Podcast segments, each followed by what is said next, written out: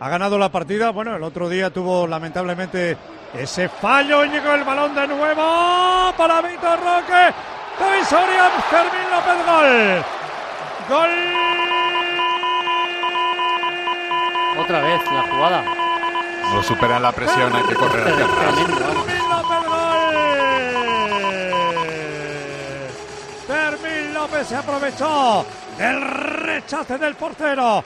Llegaba desde atrás, desde la segunda línea, con la caña. Fermín, se lo merece también Fermín. Barça 4, Fermín López, Getafe 0.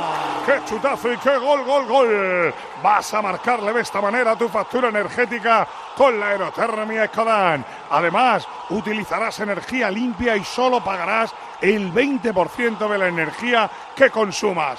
Ecodan es tu aerotermia de Mitsubishi Electric. Podía haber sido de Vitor Roque, pero no, ha sido de Fermín. Sí. Y las que pueden caer, porque, bueno, ya van a caer poco a poco, que quedan dos y medio. Banquillo, Elena.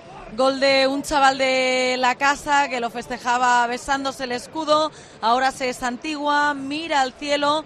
Dos goles lleva en Liga Fermín, tres en total esta temporada. Yo insisto que hubo un Barça Rayo que cayeron siete goles de verdad y decíamos, pero Sí, está sí. loco Gémez, está loco, ¿dónde pone la defensa? Sí, sí, sí. Pues hoy lo mismo. Algo parecido, sí. Si, algo si el. Barça de, entonces pilla a este Getafe le mete siete, porque tendrían más calidad los delanteros, ya no lo recuerdo. Sí, sí.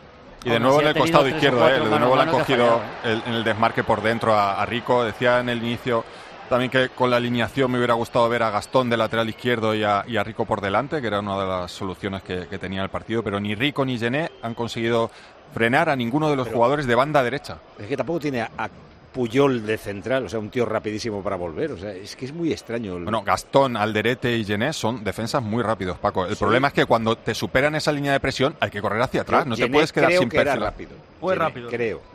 Bueno, pero ahora, ahora yo creo que dentro de los centrales es un central rápido. Y Gastón y Alderete son centrales rápidos. El problema es que cuando te superan con balón controlado y tiempo para pensar, tienes que correr no hacia atrás manera. y bien perfilado. O sea, no, no puedes quedarte de frente con jugadores que entran al espacio y quedarte impasivo, ¿no? No hay, no hay manera de pararlo con tanto espacio por delante. Claro, tienes que correr hacia atrás. Y luego el primer defensor del Getafe en este equipo son los delanteros. Si solo dejas a Mayoral arriba, eh, ya la- el inicio de, de esa presión es muy limpia para el Barça.